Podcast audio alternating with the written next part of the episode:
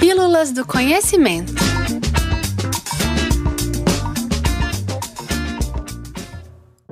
Entre solstícios e equinócios.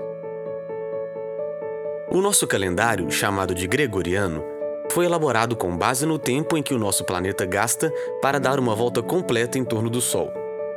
Esse movimento, denominado de translação, tem uma duração aproximada de 365 dias, 5 horas, 48 minutos e 56 segundos.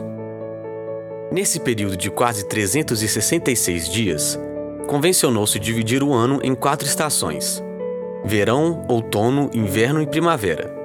Dividindo essas estações, existem datas muito especiais, os famosos equinócios e solstícios, que são celebrados em diversas culturas ao redor do globo. O equinócio ocorre quando os raios solares incidem diretamente sobre a linha do Equador, fazendo com que os dois hemisférios do planeta recebam a mesma quantidade de luz e de escuridão. No total, são dois por ano, sendo eles o equinócio de primavera e o equinócio de outono. Em um equinócio, podemos dizer que o período diurno tem a mesma duração de período noturno, ou seja, as 24 horas de um dia são divididas igualmente entre as duas partes. Já nos solstícios, ocorre o contrário. A distribuição de luminosidade ao redor do globo não é uniforme, tendo como consequência dias maiores que noites, ou vice-versa. Quando acontece um solstício de verão, temos o dia mais longo para determinado hemisfério e, analogamente, quando há um solstício de inverno, tem-se a noite mais longa. Como a Terra possui um eixo de inclinação em relação ao plano de sua órbita ao redor do Sol, as datas em que esses fenômenos ocorrem são invertidas nos dois hemisférios. Por exemplo, quando é equinócio de outono no hemisfério sul, será equinócio de primavera no hemisfério norte.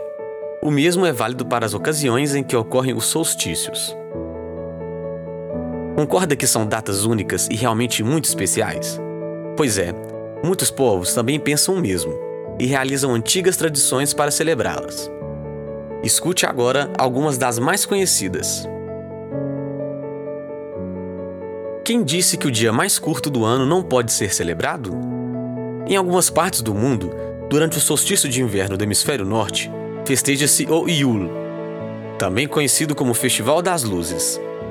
Nessa tradição de origem germânica escandinava, os participantes comemoram o início do inverno acendendo velas, fogueiras e tochas em homenagem ao começo de um novo.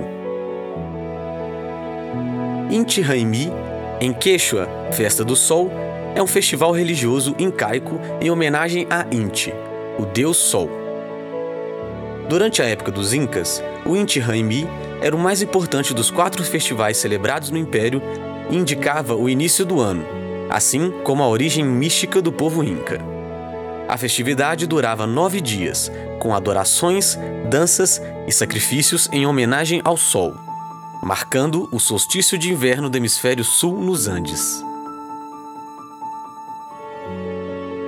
No Brasil, as festas juninas, que são celebradas próximas à data do solstício de inverno, vieram de uma antiga tradição europeia, as chamadas celebrações de meio de verão também conhecidas por serem tributos aos santos populares, elas consistem em tradições católicas originadas da Idade Média e que foram se adaptando ao longo do tempo. Legal, né? Aqui, nas Pílulas do Conhecimento, temos podcasts novos sobre este e vários outros assuntos. Agora, duas vezes por semana, às terças e quintas. Visite o blog do Espaço e nos acompanhe por meio das nossas redes. Para mais informações, acesse www.ufmg.br